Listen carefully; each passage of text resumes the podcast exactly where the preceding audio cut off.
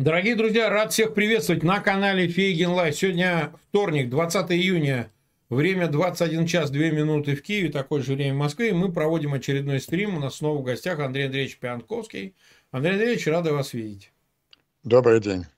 Назвали мы эфир «Натовский пасьянс». Действительно, ситуация там как-то закручивается, но в контексте всего происходящего, плюс ряд заявлений, которые сделал Байден, не только касающийся членства в НАТО Украины и, так сказать, дискуссии относительно тех требований, которые Украине предъявляются, притворные ли они, или настоящий, но еще и я бы хотел сегодня обсудить последнее заявление Байдена относительно того, что вообще не шутки шутит этот Путин с этой ядерным оружием, что они угрозы вполне реальны.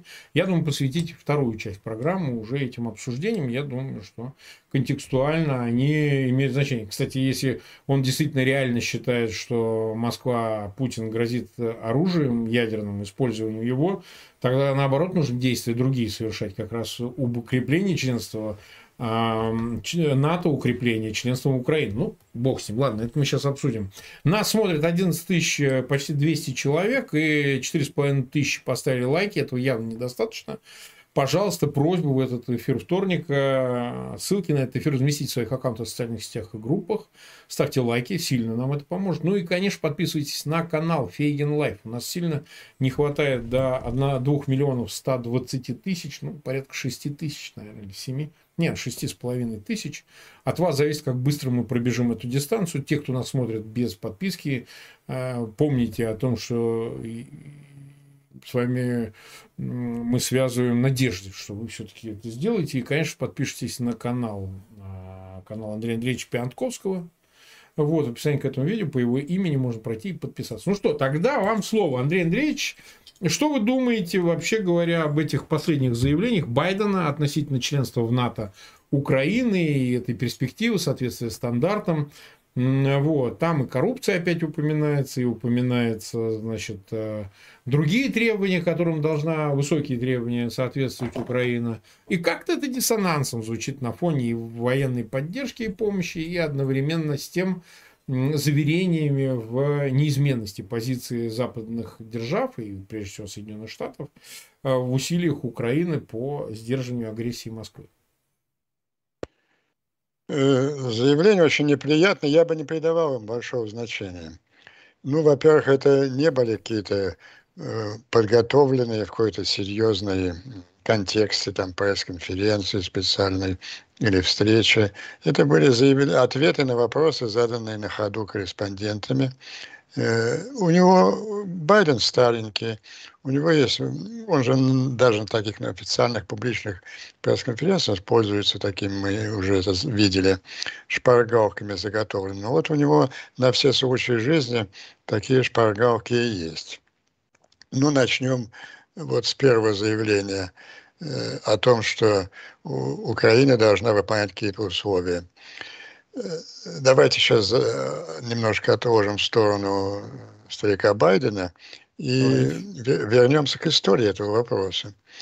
Украину не приняли, не принимают НАТО, об этом было заявлено. Прежде всего это проявилось ярко и явно под давлением, при личном присутствии Путина на, Будап... на Будапештском саммите НАТО. И когда в Украине и Грузии не просто НАТО не приняли, отказали в так называемом ПДЧ, вот в этом длинном пути выполнения так называемых условий. Ну и после этого, результатом этого было все остальное.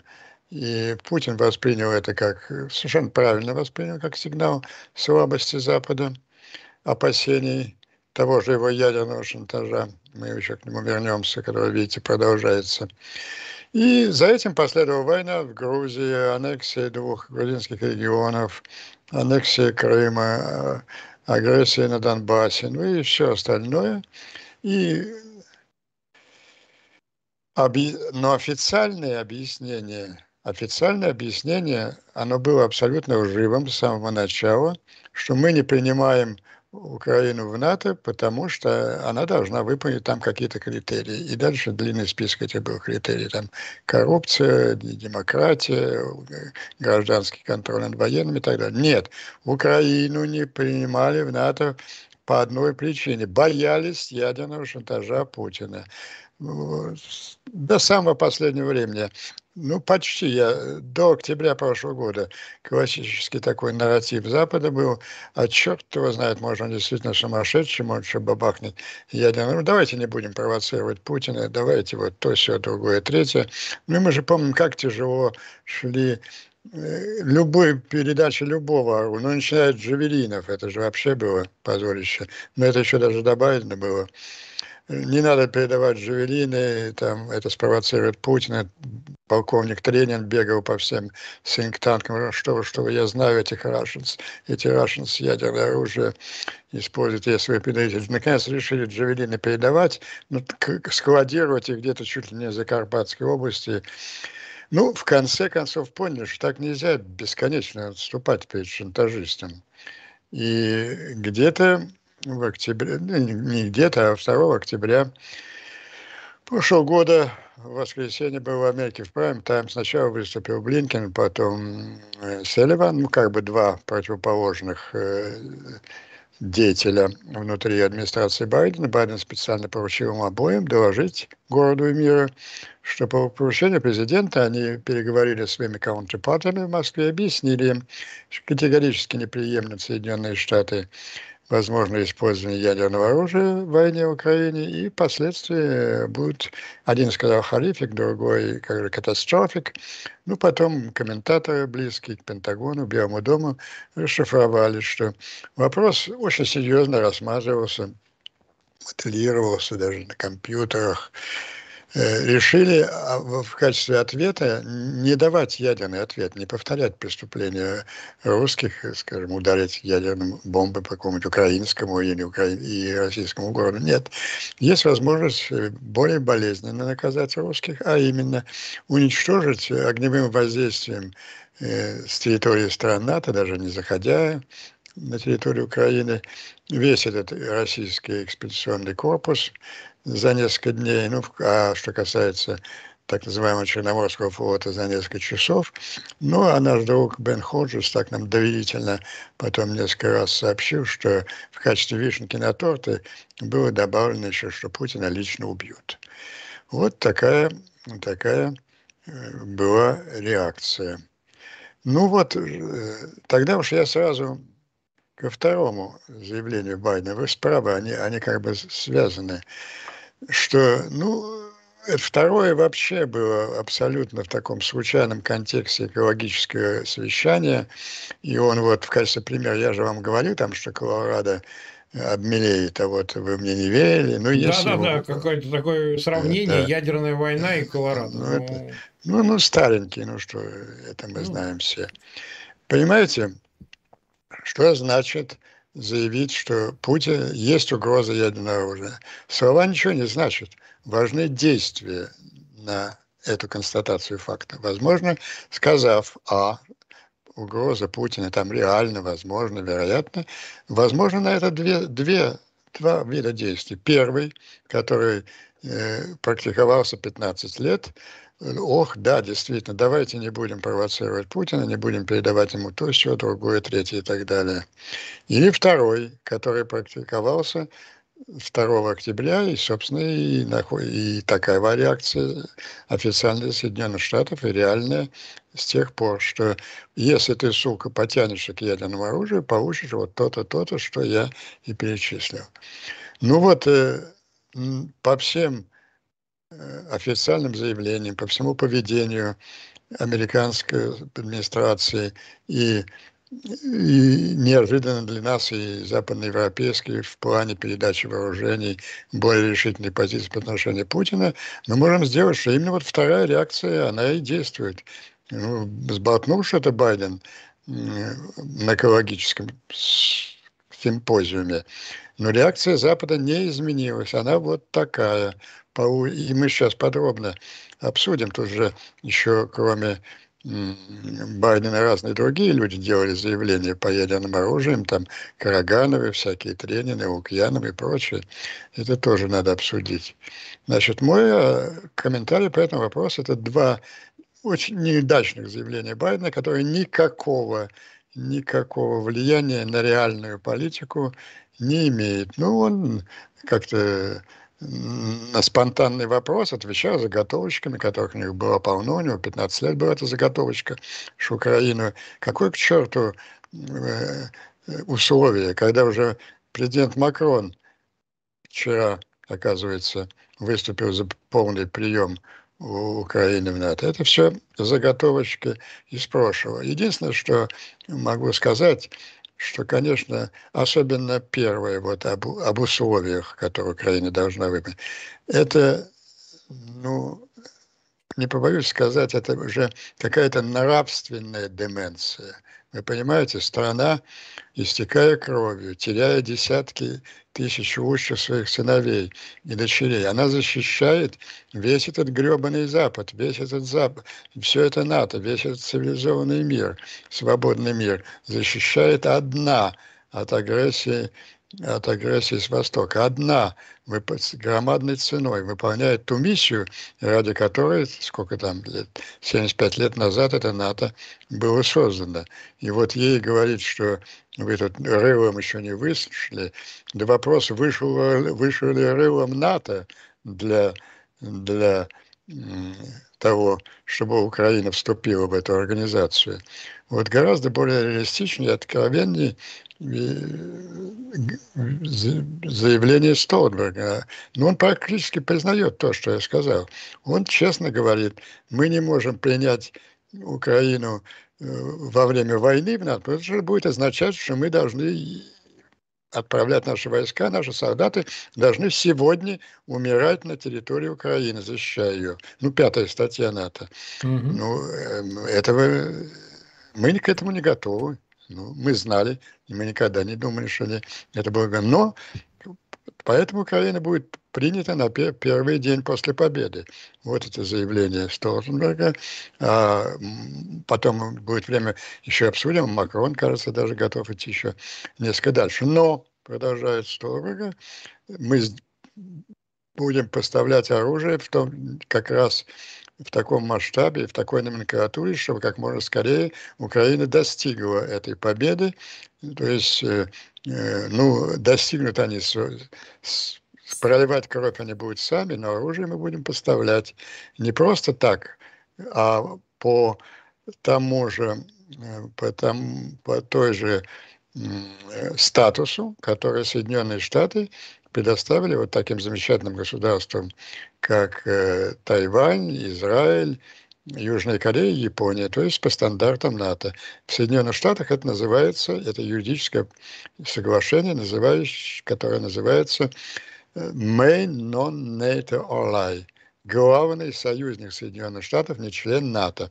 Почему подчеркиваю, что не член НАТО? Потому что нет пятой статьи, американские солдаты не, не обязались не умирать в Израиле, Тайване, э, Южной Корее, но они обязались э, поставлять в максимальной степени самое современное оружие этим странам. Вот этот модус отношений, он совершенно четко сейчас отработан, и он и будет принят 11-12 на на саммите НАТО. И, и, возможно, еще что-то большее, потому что 20 стран до вчерашнего дня требовали принять Украину в НАТО. И давайте немножко вдумаемся.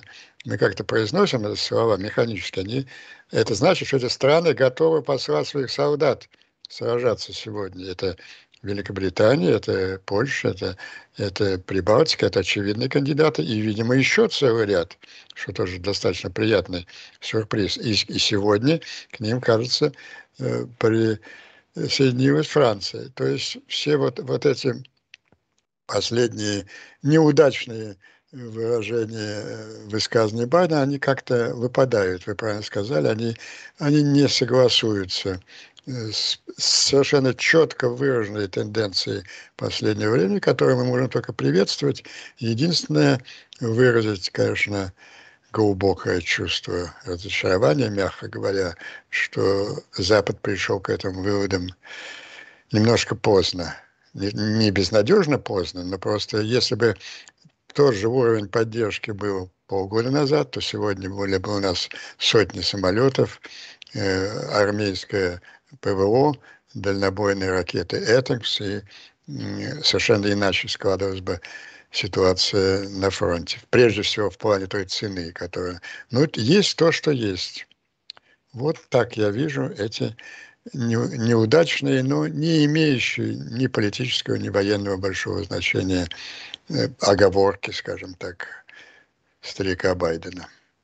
Ну вот смотрите, Андрей Андреевич, э, звучит тезис, не буду называть э, от чего имени, хотя он расхожий, о том, что неприем НАТО главной причиной имеет не то, что в общем Соединенные Штаты не готовы втягиваться в лице там, всего НАТО, западных союзников э, в войну непосредственно в Украине, чтобы не спровоцировать Третью мировую войну, обмен ядерными ударами и так далее, а совсем по другим причинам, что ну, вот типа у руководства Украины находится какое-то коррумпированное там руководство, называет, естественно, все мы уже приевшиеся фамилии, что причина в этом, что вот Резник, Ермак там и так далее, что как бы с таким набором и э, коррупционным, и агентурным, что все там агенты, все сплошь агенты, э, Соединенные Штаты не готовы Э, поддержать немедленные какие-то решения, там, ну, если не вступление, то такие, которые бы, в общем, э, ситуацию коренным образом, условно, там заявили, все, вы там 1 января 2025 года вступите.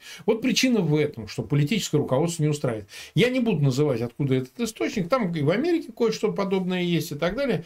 Вот что можно по этому поводу более конкретно сказать, более детальное для того, чтобы опровергнуть эти а, утверждение или, наоборот, подтвердить, не знаю, что вы по этому поводу думаете.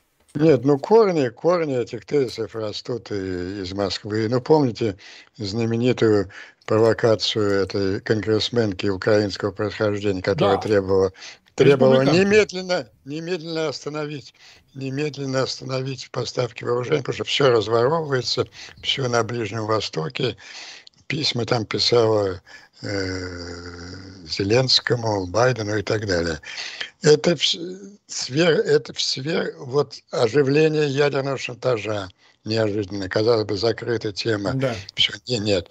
Вот э, угрозы, угрозы там взорвать чуть ли не собственную Курскую ГЭС, но заодно и Курскую АЭС, заодно и Запорожскую АЭС и Титановый завод, тоже формально на российской территории Крыму.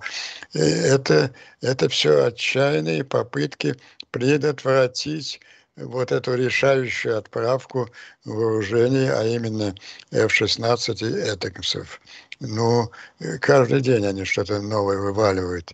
И плюс к этому, угроз, с одной стороны, угрозы, с другой стороны, присылают кого ни поп, уже какие-то африканские племена идут на Киев с требованием немедленно прекратить огонь, ну, оставить да. большие куски украинской территории, чтобы Вовочка смог продать своему населению и Пипу, и Пипу это как, как почетную ничью. Это часть, и, и вот эти ну, я нахожусь в Вашингтоне, но есть люди, которые как раз произносят эти слова, но даже, даже вот самые ненавистники ну вот эта сумасшедшая э, республиканка, как ее, забыл ее, как ее, вы знаете, конгрессменка трампийская, э, ну, этот, нет этого лозунга. Основной аргумент – слишком много денег тратим, вот, трампистов, а нужно с безработицей бороться, и я бы там...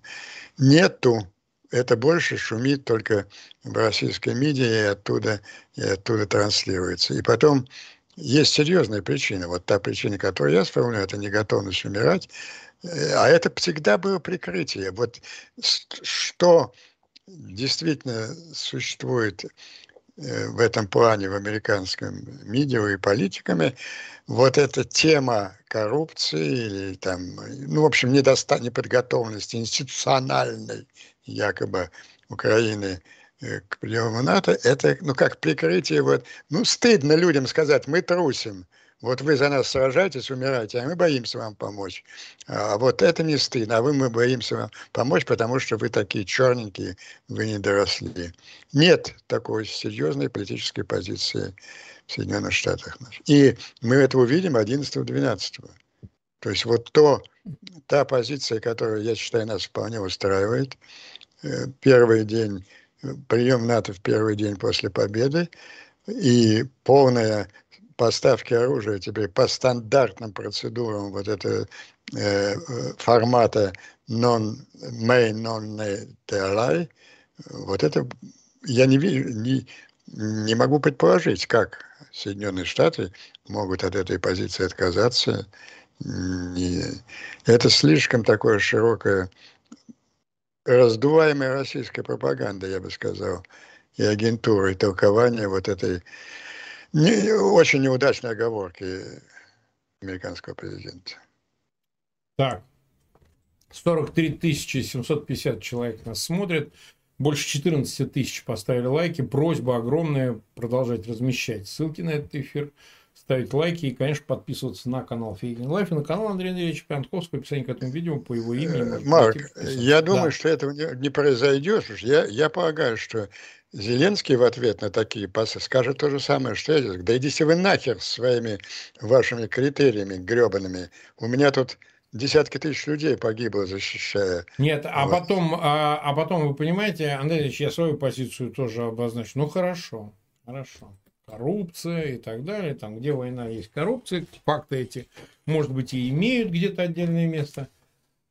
Какое значение коррупция имеет во время войны? Ведь решение о приеме в НАТО, оно должно способствовать окончанию войны. Ну, то есть угроза, да мы тут все, значит, приняв в НАТО Украину, мобилизуемся и будем использовать весь ресурс НАТО.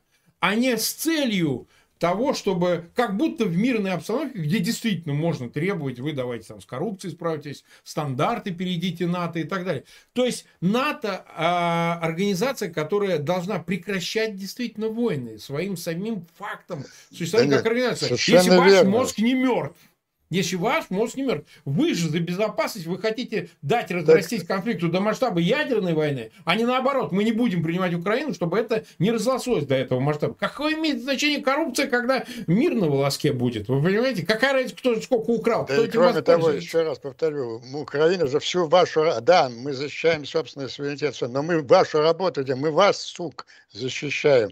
А вы боитесь ну, да. нам помочь и выдвигаете какие-то фальшивые претензии. Там да, даже мелькнуло где-то, что как же так, военное положение у них, это же угроза демократии. Ой, да, да. Это... А у меня есть и другой, а, вторая часть вопроса, который я тоже хочу, хочу указать. А у нас что, там вот мне просто интересно, в блоке НАТО, в Североатлантическом альянсе все такие идеальные страны? Вот я просто про Венгрию хотел, там, ну, частично Турцию, про Венгрию. Как там с коррупцией, как там вообще взаимоотношениями с потенциальным врагом Москвой? Как там с, с, с стандартами теми же, да, которые тут разговоры разные ходят? С Венгрией все так хорошо, а она вообще член НАТО. А давайте взвесим на весах ту и другую страну. А какая больше пользы приносит для обеспечения европейской безопасности? Тот, кто сдерживает эти орды, или же, так сказать, э, страна, которая уже членом НАТО являясь, пользуясь ее зонтиком, продолжает, значит, химичить, да, так сказать, иметь э, коррупционные отношения с Кремлем, защищая его, постоянно препятствуя коллективным действиям. Это тоже интересно, вот на весах это все повзвешивать. Да? То есть, да, так, ну я, я уверен, что эти наши с вами аргументы уже сотни раз сказали и тому же Байдену, ну, в Вашингтоне и, и украинцы. Ни, никто пикнуть такую аргументацию не посмеет на, да. на, сами, на саммите НАТО. Давайте закроем этот вопрос. Да, нет, вот э, тогда перейдем к контрнаступлению э, в контексте того, что мы обсуждаем. Думаете ли вы, Андрей Андреевич, я задавал не раз вопрос этот Арестовичу и в некоторых других эфирах сам высказывался, но Важно ваше услышать мнение. Насколько успех или неуспех, или динамика контрнаступления может повлиять к июлю, к середине, когда состоится саммит НАТО в Вильнюсе, на вопрос членства, вопрос обещаний, вопрос каких-то решений, вот это создание значит, Украина НАТО, постоянно действующего этого, э, значит, э, проекта и так далее. На что это может повлиять? Вот представляете, взяли Мариуполь к 11 июля, допустим, может этого не произойдет, окей, нет. Но если это может решающим образом влиять на э, решение отдельных вопросов, касающихся членства там, и так далее? Ну, по-моему, нет. Потому что вопросы решены, решены фундаментально. Опасения это другие высказываются, в частности, муссируются э, российской правильно в обратную сторону. Не взяли Мариуполь, а скажем, ну, ничего такого э, яркого не произошло. Ну, взяли пятихатки, еще там несколько десятков пятихаток. Вот. Не скажется это отрицательно на, на том уже вот консенсусном решении, которого нет, не скажется произошли, приняты очень серьезные стратегические решения. Жалко, что они были приняты поздновато. Вот если бы они были приняты раньше, то вероятность взятия Мариуполя была бы стопроцентной.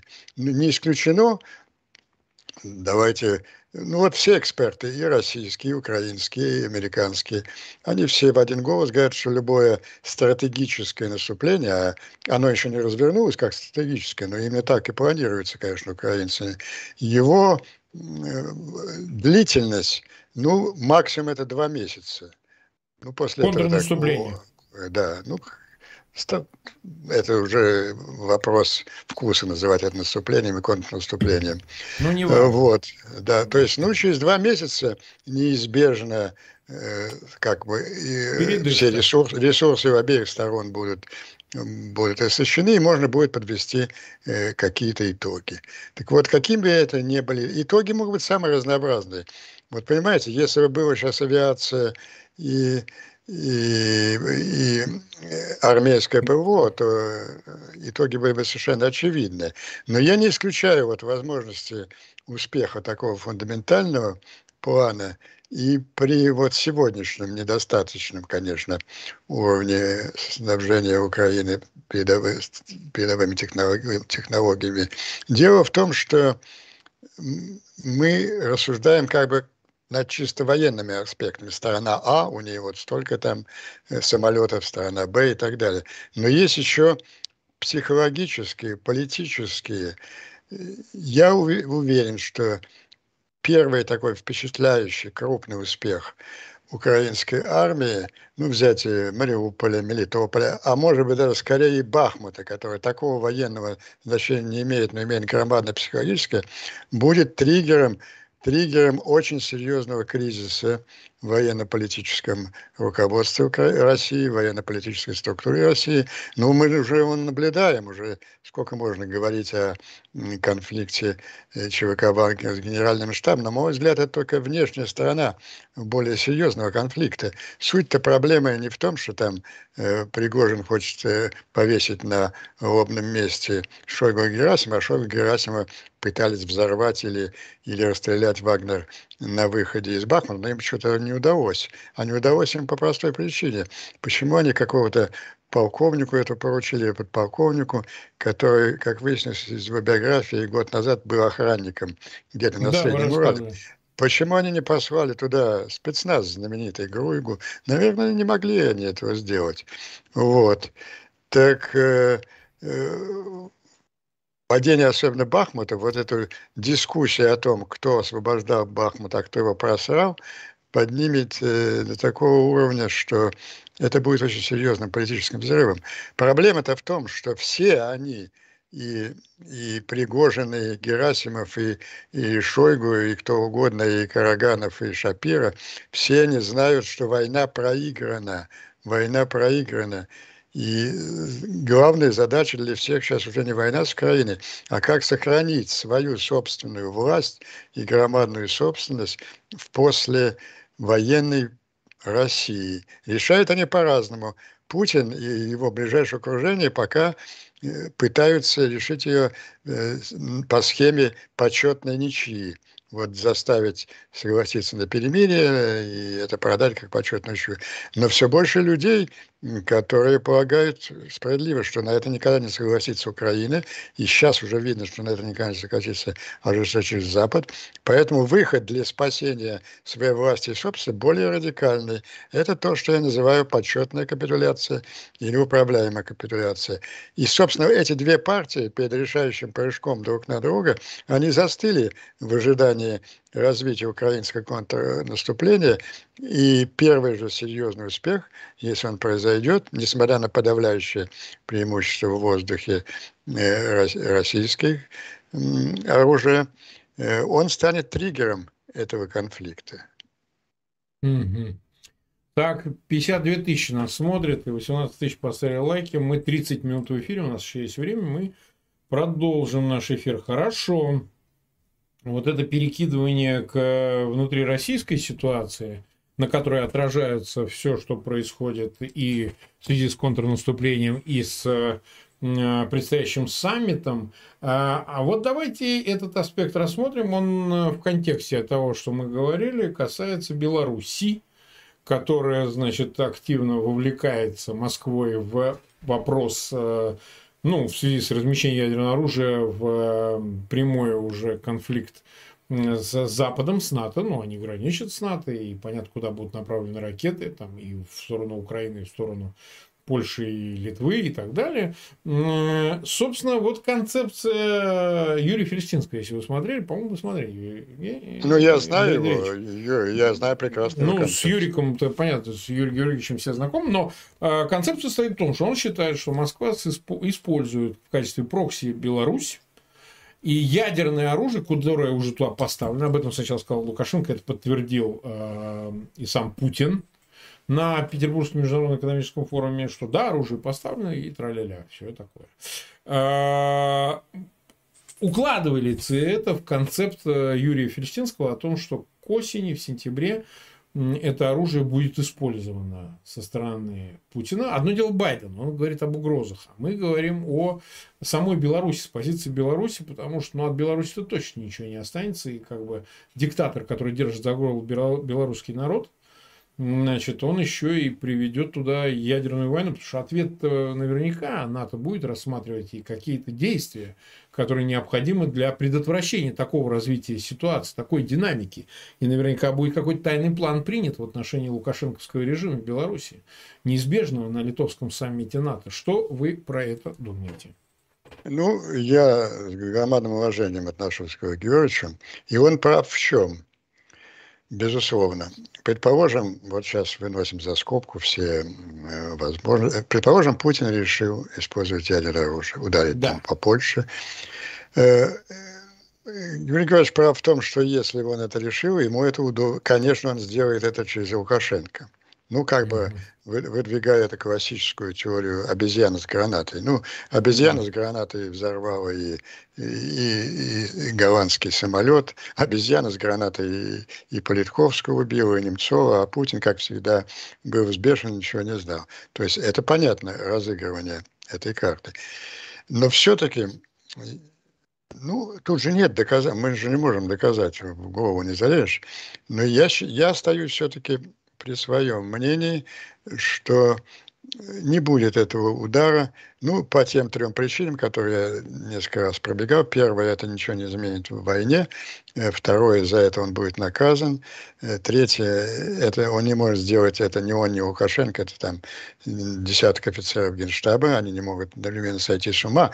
И есть четвертый фактор, это категорическое неприятие Э, вообще этой темы, этих сценариев э, Китайской Народной Республики. Кстати, я прошу, может, у нас минут 10 хотя бы осталось, я считаю историческим а событием. А визите Блинкина встречу, это встречу отдельно. Блинкина с да, это, это один. Так что э, я полагаю, это часть тоже по Фельштинскому, э, усилившего шантажа. То есть на Западе тоже рассуждают, да, ну Путин э, э, по этим причинам, о которых говорит Пьянковский, извините, не будет да. ударить, но, может, но может он, но вероятность его удара через Лукашенко, она больше. Может быть, Путин надеется, что он при этом ускользнет и его не убьют. Вот мне кажется, он этот шантаж явно использовать. Но вот э, эта тема обострилась в связи с дискуссией таких высоких российских интеллектуалов, как э, Караганов, э, Тренин и Лукьянов, но которые сейчас mm-hmm. практически единым голосом. Это же новая постановка.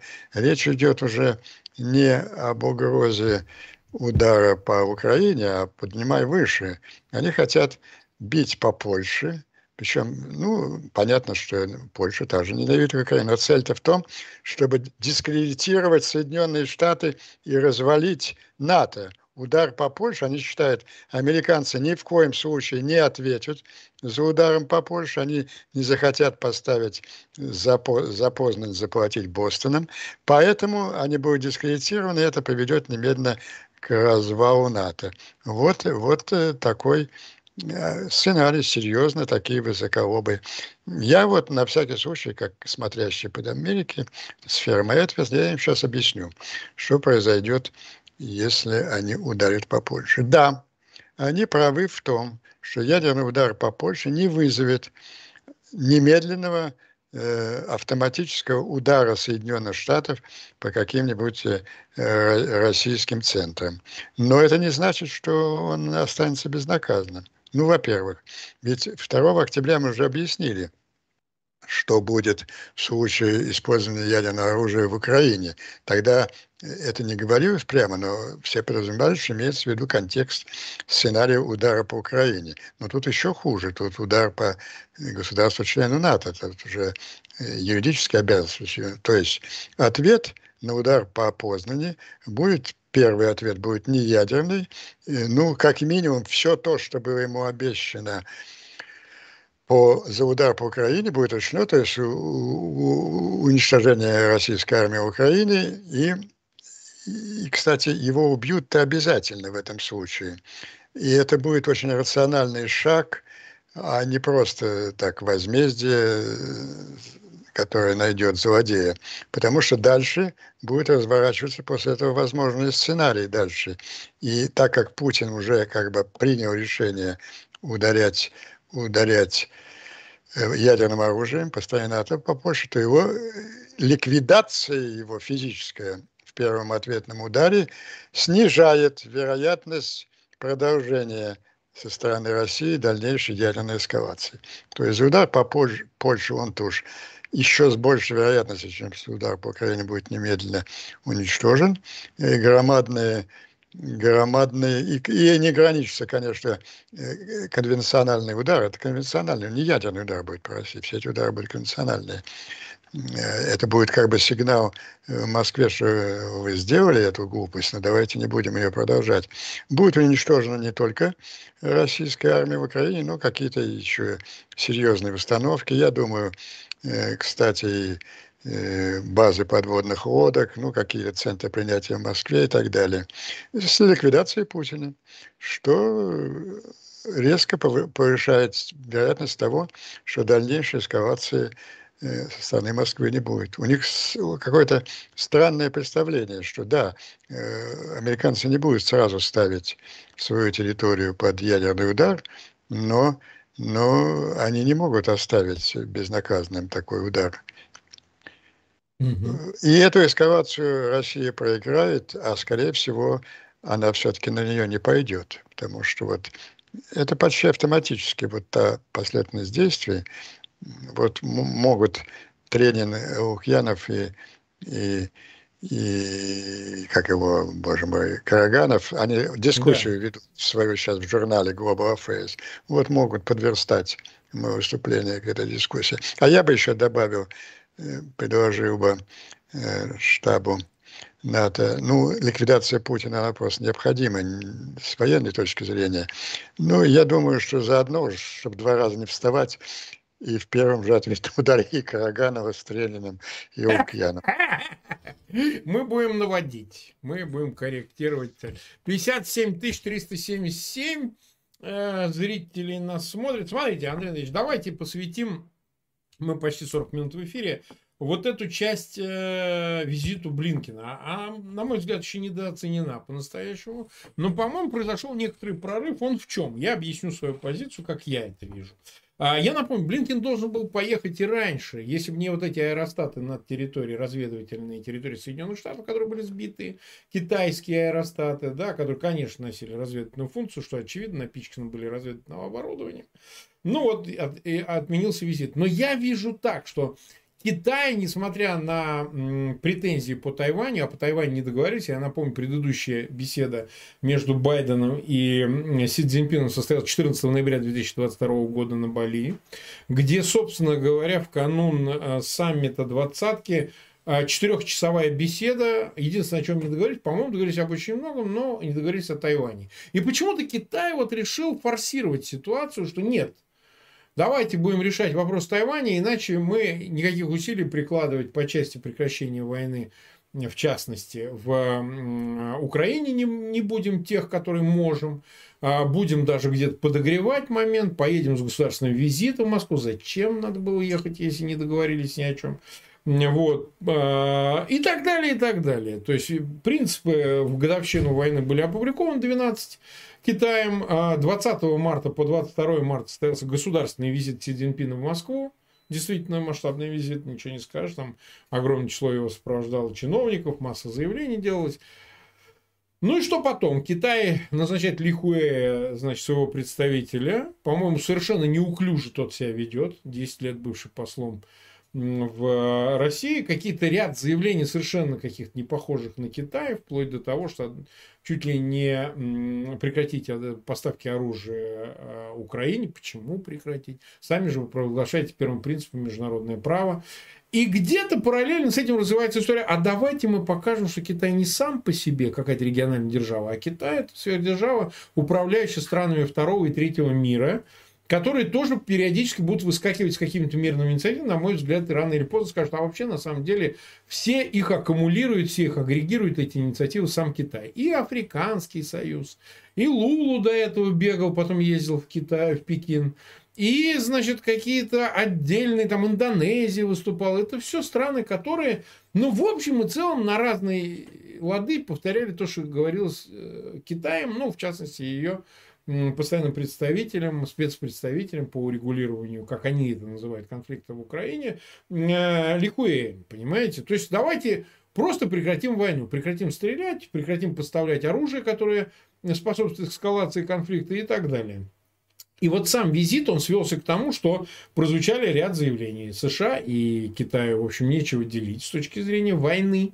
То есть они воевать не собираются. Об этом сказал Блинкен. Это передал привет Си Цзиньпин Байдену. И главным э, результатом визита, э, мне кажется, будет встреча Байдена и Си Цзиньпина. Об этом договорятся.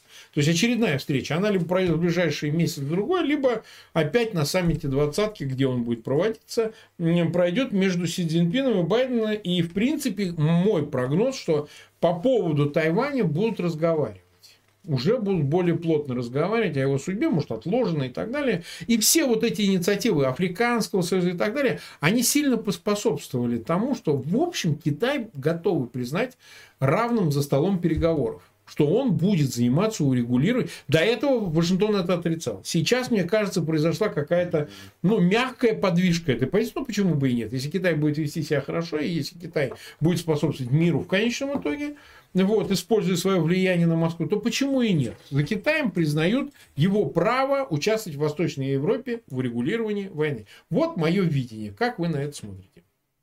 Я в целом согласен и с вашим видением, и с выводами очень благоприятными для нас. Единственное, что я подчеркнул бы все-таки, что Украина не занимает вообще столь важное место в китайском военно-политическом мышлении, она интересна для него только с точки зрения Соединенных Штатов, своего соперничества с Соединенными Штатами. Сейчас я поясню, что я имею в виду. Я внимательно прочел заявление, собственно, единственное подробное заявление о встрече. Мы знаем это заявление Синьхуа. Ну, я, к сожалению, да, не владею китайским, я его читал на русском, но я знаю, что Синьхуа, Синьхуа эти, чтобы там не было не блудили российские э, политтехнологи, они дают сами сначала русской, э, выпускают в Пекине русскую версию. Так вот там поразительная есть э, фраза одна. Мы, Китай, не бросает вызов Соединенным Штатам. Да. Мы не собираемся занять ваше место. Согласитесь? Это да, это очень, это очень неприв... Она непривычная для языка дипломатического. Это скорее из такой, ну, э, на стрелке такой разбор двух да. паханов. Она, она такого разговорного жанра совершенно. И то, что она проскочила, это показывает вот контекст откровенности и разговора. Но с другой стороны, вот я еще раз ее повторю э, на вкус. Мы не собираемся бросать вам вызов, мы не собираемся занять ваше место. Да слушайте, товарищи, а чем вы занимались последний год? Конечно. Когда вы, когда вы осуществили практически государственный переворот в Китайской Народной Республике, да. покончили с наследием Дэн Сяопина, пошли на третий срок. Да вы, вам, вы на третий срок пошли, обещав вернуть Тайвань. На, весь, на своем съезде, который закончился великолепной показательной сценой, помните, как он заставил да. охранников вывести несчастного, Вывести, встреч, да. несчастного старичка Ху. Вот. Весь, и все ну, лозунги были, вот мы теперь стали здоровыми, сильными, вот теперь мы, нас мир все бои, вот теперь настало время бросить вызов Соединенным Штатам и занять его место на мировой арене, и во всех своих действиях. До этого же Си продолжал кричать и во время визита в Москве, помните, прощаясь с этим своим хауем уже да, э, да, в да. коридоре там, он говорил, держись держись за меня, Пу, мы проведем такие изменения в мире, сто лет не было ничего подобного. И на международной арене он таким же, что значит не будем занять место. Он немедленно занял место Соединенных Штатов э, на важнейшем регионе в Ближнем Востоке, сблизу, нанес колоссальный удар по интересам США и Израиля. Да и в Южной Азии, да, в связи с да. Э, договоренностью. То есть он просто на пролом шел, и, и вдруг и вдруг он, ну, завилял хвостиком. Вот эта фраза, ну, слушай, друг, мы тут, вы нас неправильно поняли. Мы не бросаем вам вызов, мы не собираемся занимать, занимать ваше, ваше место. Что произошло? Мне кажется, следующее. От чего вот он так возбудился, э, там раздавил оппозицию, прорвался к третьему сроку. Да, да что, э, причем тут он же вокруг Тайваня беспрерывно начал проводить и, и морские маневры. Да, и, да, да, и, да. А помните его знаменитое обращение, обращение к армии? Готовьтесь к мировой готовьтесь да, к войне с Соединенными да, Штатами. Именно и так. после этого, и после этого вот тут такая хрень. Да мы, да мы, это как извинение звучит. Прости, большой босс. Виноват. Мы не собираемся занять ваше место.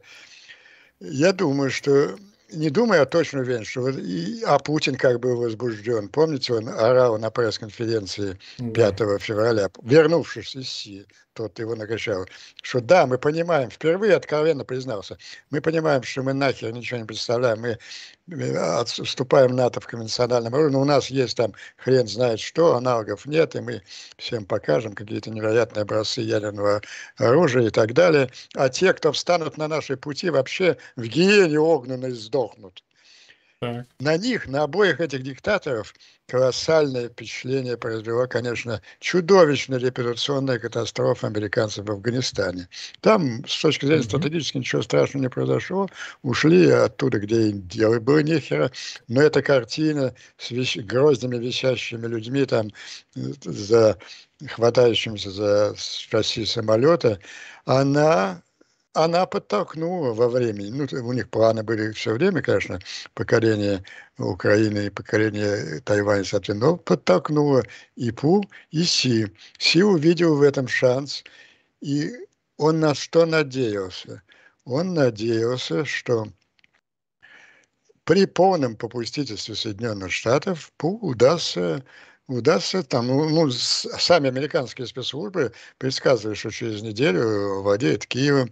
Вы представляете, какой это был колоссальный удар, если бы это произошло по престижу Соединенных Штатов. И как раз вот сразу же после Афганистана. Но в контексте Дальнего Востока это полная потеря э, никакого либо уважения, доверия, кредибилити, так называемой, к Соединенным Штатам, развал всех тех союзов, которые так тщательно и эффективно Вашингтон выстраивает, так вот, там Индия, Австралия, Япония, США, АКУС и так далее, все бы это рухнуло.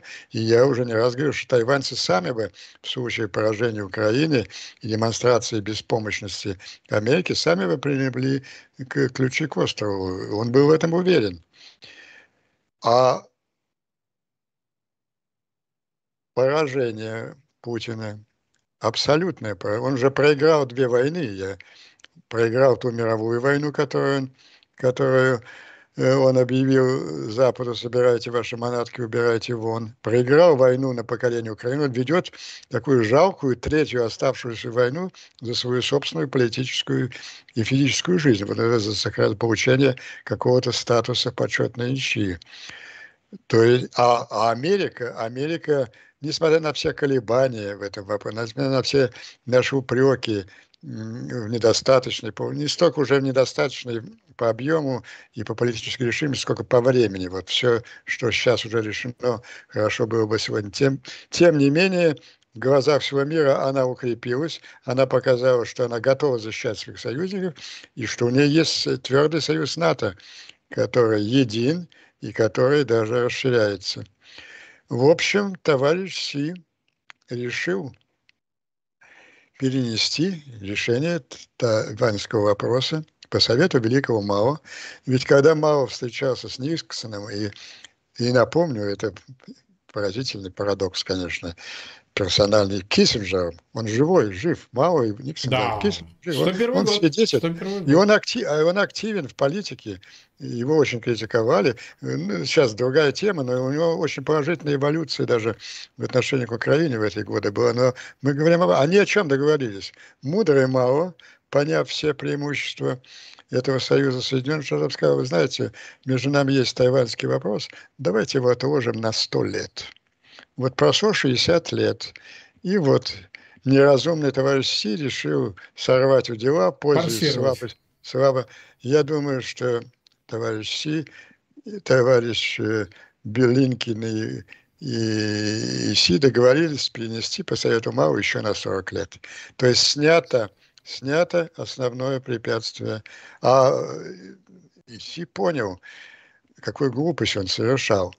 Понимаете, ведь весь этот грандиозный успех Китая, ну, который китайская коммунистическая партия приписывает себе, да. об этом можно очень серьезно поспорить.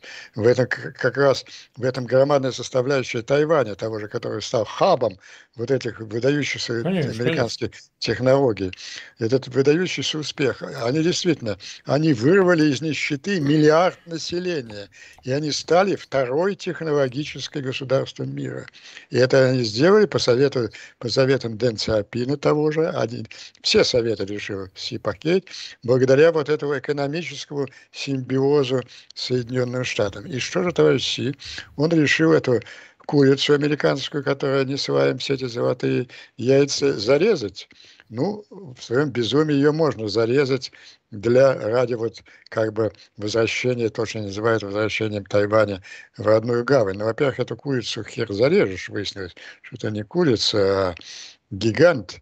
А во-вторых, ну зачем же ее теперь резать и рвать вот эти отношения экономические, которые, безусловно, невероятно выгодны Китаю, если Тайвань не хер получишь.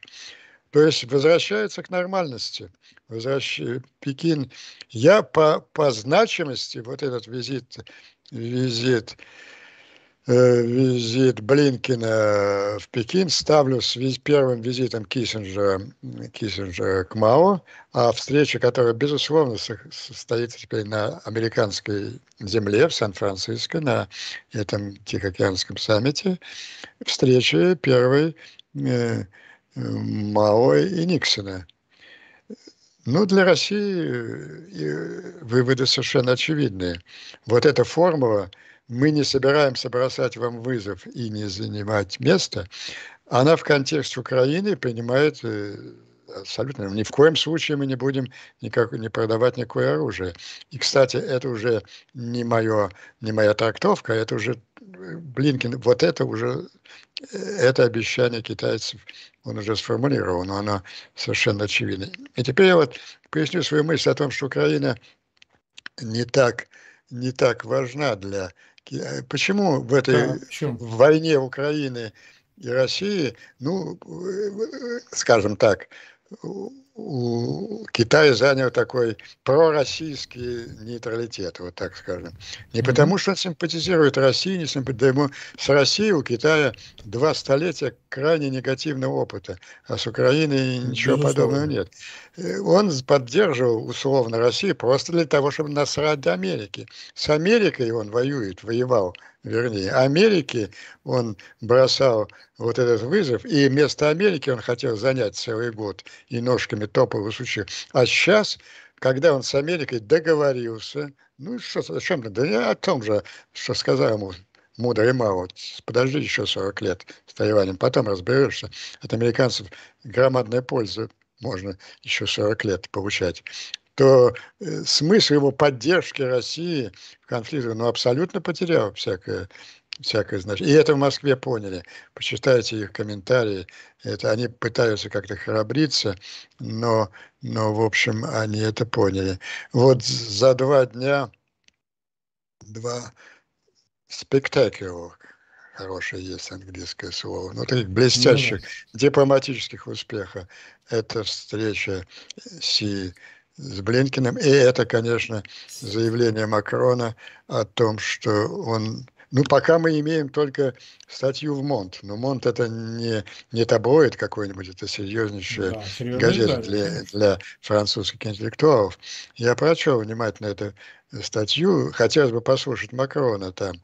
По-моему, он там идет даже дальше, чем Украина э, только после победы, потому что мы не готовы умирать за Украину. Ну, боюсь опережать, но у него какая-то готовность к тому, чтобы принять Украину, ну, не сегодня, а вот, вот он там, трудно понять, конечно, там через третьи руки, но он подчеркивает, что Украина отдает такие гарантии, чтобы ни в коем случае Россия никогда не присвоила мысль о второй войне. Вот там есть такие mm-hmm. термины. А первую войну надо просто помочь э, выиграть, чем скорее, тем лучше. И это, э, это тенденция. Так, это, понимаете, на разных концах земного шара, там в Париже и Пекине проходят такие события в одну сторону, это значит, что тенденция. То есть и китайцы, и французы, и немцы, и американцы, все что угодно, и, собственно, и российское так называемое протяжение поняли, что Путин проиграл. Проиграл. И я думаю, что вот эта решительность в последнее время, это последнее мой будет комментарий, да, еще есть одна минута, связанная, ну, при всех наших упреках к дурацким проговоркам Байдена, вот, э, запаздывание помощи и так далее, мы же видим, что принято бесповоротное решение. Принято бесповоротное решение и в Вашингтоне, и в Пекине, и, и в Париже. Вот это немножко конспирологическое, да нет, не конспирологическое, а технологическое, я бы сказал. Мы же, я же уверен, да мы все уверены, э, американцы прослушивают все разговоры российской верхушки, и они знают об их настроениях. Они зна, во всех столицах знают, что вся российская элита уже поняла, что она проиграла. Ну, значит, их нужно технологически просто добивать, и помогать разным партиям решать этот эншпиль э, с меньшими затратами для украинских вооруженных сил и с большими выигрышами для всего мира. Вот, такая, вот эти два события в Пекине и Париже меня наполнили таким, ну, может быть, слишком эмоциональным, но, но это так не бывает случайно в двух концах мира сразу одно и то же. Ясно. Почти 65 тысяч человек нас смотрят, 27 тысяч поставили свои лайки. Мы благодарим всех зрителей, что вы провели этот час с нами. Ну и, конечно, надеемся, что вы поспособствуйте распространению ссылок на этот эфир в своих аккаунтах в социальных сетях, группах, может, через мессенджеры перешлете, найдете какие-то иные способы.